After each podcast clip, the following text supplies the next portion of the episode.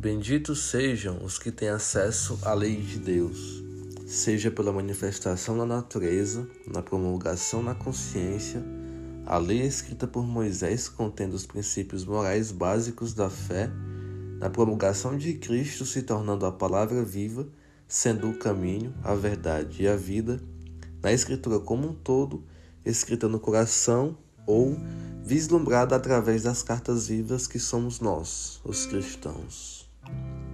O verso-chave da mensagem de hoje está em João capítulo 1, versículo 14, que diz: Aquele que é a palavra tornou-se carne e viveu entre nós. Vimos a sua glória, glória como do unigênito vindo do Pai, cheio de graça e de verdade. O Todo-Poderoso e único Deus promulgou sua lei de sete formas diferentes, ao passo que todos os que não a seguem são culpados por transgredi-la. A princípio, a sua lei foi manifestada na natureza, como Davi escreveu. Os céus declaram a glória de Deus, o firmamento proclama a obra das suas mãos. Salmos 19, 1 a natureza à nossa volta proclama a glória de Deus e a obra maravilhosa de Suas mãos, e somos de todo culpados por não contemplarmos e glorificarmos o Senhor através dela. Antes, fomos, como humanidade, idólatras. Fizemos da chuva, do sol, da lua e do mar deuses falsos. Cultuamos, contemplamos e glorificamos a criação, mas não o Criador. Mas ele se revelou na criação Falta a nós, portanto, entender isso e glorificá-lo. Depois de manifestar a sua lei na natureza, Deus a colocou na consciência humana. Existe uma lei moral que foi gravada no coração de todo homem, pois, mesmo que haja discordância em se há ou não uma lei moral inata ao homem, Todos concordam que sabemos o que é certo e o que é errado, e isso não veio de estudos acadêmicos, veio com todos nós desde o nascimento. Tanto é que nossa mente nos condena sempre que fazemos algo de errado ou nos engrandecemos quando fazemos algo dito correto. Lógico que não cito os casos em que as pessoas ignoram o certo e o errado e vivem a seu bel prazer, mas ignorar essa lei não a torna nula nem a destrói, apenas fortalece. Portanto, há uma lei que Deus colocou no coração de todo homem, e todo homem é culpado por não obedecê-la. Pois o bem que quero fazer, esse eu não faço, mas o mal que eu não quero, esse acabo cometendo, como Paulo escreveu. Todos sabemos o que é certo e errado, mas muitos fecham os olhos para isso e ignoram essa lei, a lei moral colocada em nosso coração.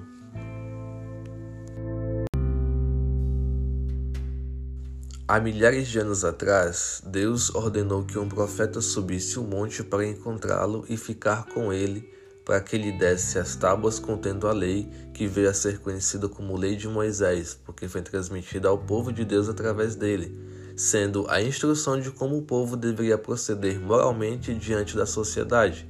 A lei que antes fora manifestada na natureza e colocada no coração do homem, agora foi transmitida na forma escrita, sendo ainda mais conhecida e tornando-se ainda mais pesada, cada vez mais pesada, e mais difícil de ser cumprida por homens tão corruptos e depravados como nós. Aquele por meio de quem tudo se criou, se fez carne e viveu entre nós com, dentre alguns motivos, ou de cumprir a lei. Ele a cumpriu por completo.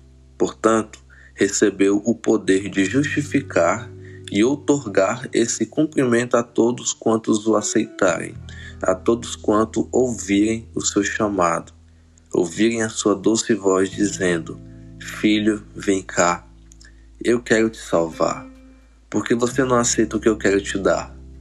A salvação que só há em mim porque eu sou o caminho, a verdade e a vida. No devido tempo, Cristo apareceu como a encarnação da verdade. A palavra de Deus é a verdade sobre tudo o que aborda. Cristo é a verdade. Ele cumpriu toda a lei. Agora temos o dever, pela fé que professamos, de agir como Cristo, para que a sua glória e a sua graça nos justifiquem pela fé que não vem de nós, é dom de Deus. Não estamos debaixo da lei de Moisés, mas da lei moral de Deus, dos imperativos e ordenanças divinas para a nossa vivência. Devemos obedecer a Deus dentro de uma linha teológica plausível, que não anula nem acrescenta nada do que foi escrito, porque a Bíblia, de forma completa, é a lei de Deus. Romanos 15, 4. E ela também foi escrita em nosso coração, Hebreus 8:10, para que nunca nos esqueçamos dos preceitos e da vontade de Deus. E, praticando essa vontade, nos tornamos cartas vivas do Evangelho de Cristo Jesus, 2 Coríntios, capítulo 3, versículos 2 e 3.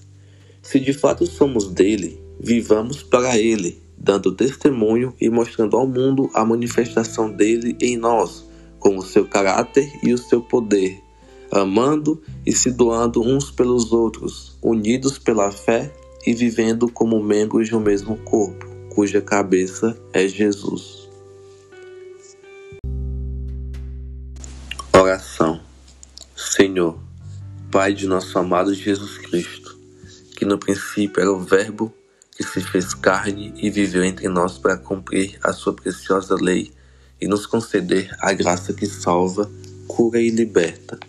Nós te louvamos e agradecemos o teu santo nome pela lei que nos deixa através da natureza, em nosso coração, através de pedras e da encarnação de Cristo, pois é por meio dela que podemos entender que não somos capazes de nos justificar, que não podemos e não temos condições alguma de sermos santos sozinhos, sem ti de sermos obedientes em tudo, senão pela tua graça. Obrigado por nos revelar isso através da tua palavra e por colocá-la em nosso coração e transmiti-la através dos nossos irmãos cristãos. Te louvamos pela tua lei e muito mais pela tua graça, que nos justifica e nos capacita a sermos santos e andarmos em conformidade com os seus mandamentos. Em nome de Jesus agradecemos. Amém.